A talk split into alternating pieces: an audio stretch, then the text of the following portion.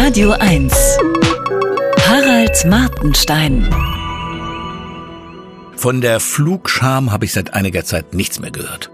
Ein neuer Trend scheint die Zivildienstreue zu sein. Es handelt sich dabei um eine Begleiterscheinung des Ukraine-Kriegs. Prominentester Vertreter ist bisher Campino von den Toten Hosen. In einem Interview hat Campino gesagt, ich habe den Kriegsdienst 1983 verweigert. Das würde ich heute unter diesen Umständen, wenn ich jetzt meinen Einberufungsbefehl bekäme, nicht mehr tun. In der linken Wochenzeitung Freitag schlägt der Autor Ralf Böhnt in die gleiche Kerbe. Er hatte allerdings den zweiten Königsweg zur Wehrpflichtvermeidung gewählt.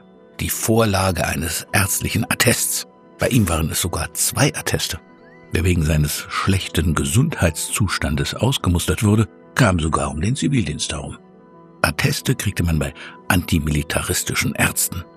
Um auch ohne Attest bei der Musterung durchzufallen, half es angeblich vor dem Termin mehrere Kannen mit starkem Kaffee zu trinken.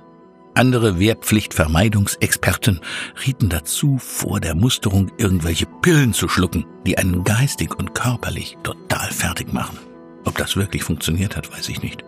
Methode Nummer drei war für Kleinstädter besonders reizvoll. Der rechtzeitige Umzug nach West-Berlin, wo es keine Wehrpflicht gab, wohl aber ein Nachtleben. Ich habe Zivildienst gemacht. Als Schulbusfahrer. Je nach Tag haben wir acht bis zwölf geistig behinderte Kinder in ihre Spezialschulen gebracht. Es gab verschiedene, nach Art und Grad der Behinderung.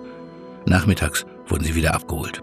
In der Zwischenzeit wuschen wir Krankenwagen beim Arbeiter-Samariter-Bund. Mein Job im Bus bestand darin, die Kinder bei Laune zu halten. Einige waren unberechenbar und griffen bei Wutanfällen den Fahrer an. Die Pubertierenden hatten schon Kraft wie junge Stiere. Am ruhigsten wirkte gemeinsames Singen. Vor allem die Songs Es gibt kein Bier auf Hawaii und Rucki Zucki wirkten Wunder. Es gab halt nicht viele Lieder, deren Text ich kannte. Im Zivildienst lernte ich, was Verantwortung ist. Wenn ich zu spät aufstand, würden diese Kinder, die ich sehr mochte, nicht rechtzeitig zur Schule kommen. Krieg fand ich nicht gut.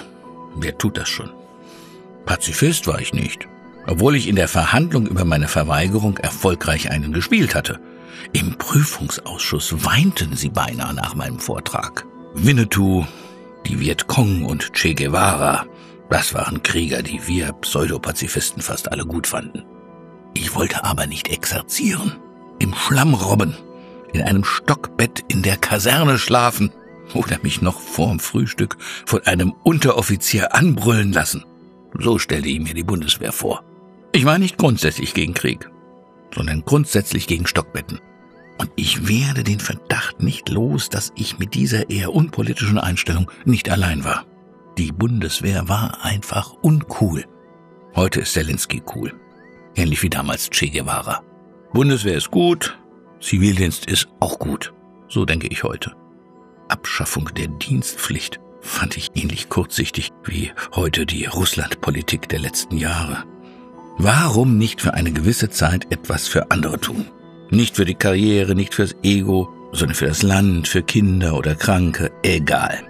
Vielleicht erinnert sich noch irgendwo jemand an diesen langhaarigen Typen, der immer Es gibt kein Bier auf Hawaii gesungen hat. Äh, Campino war als Zivi in der Psychiatrie. Harald Martenstein auf Radio 1.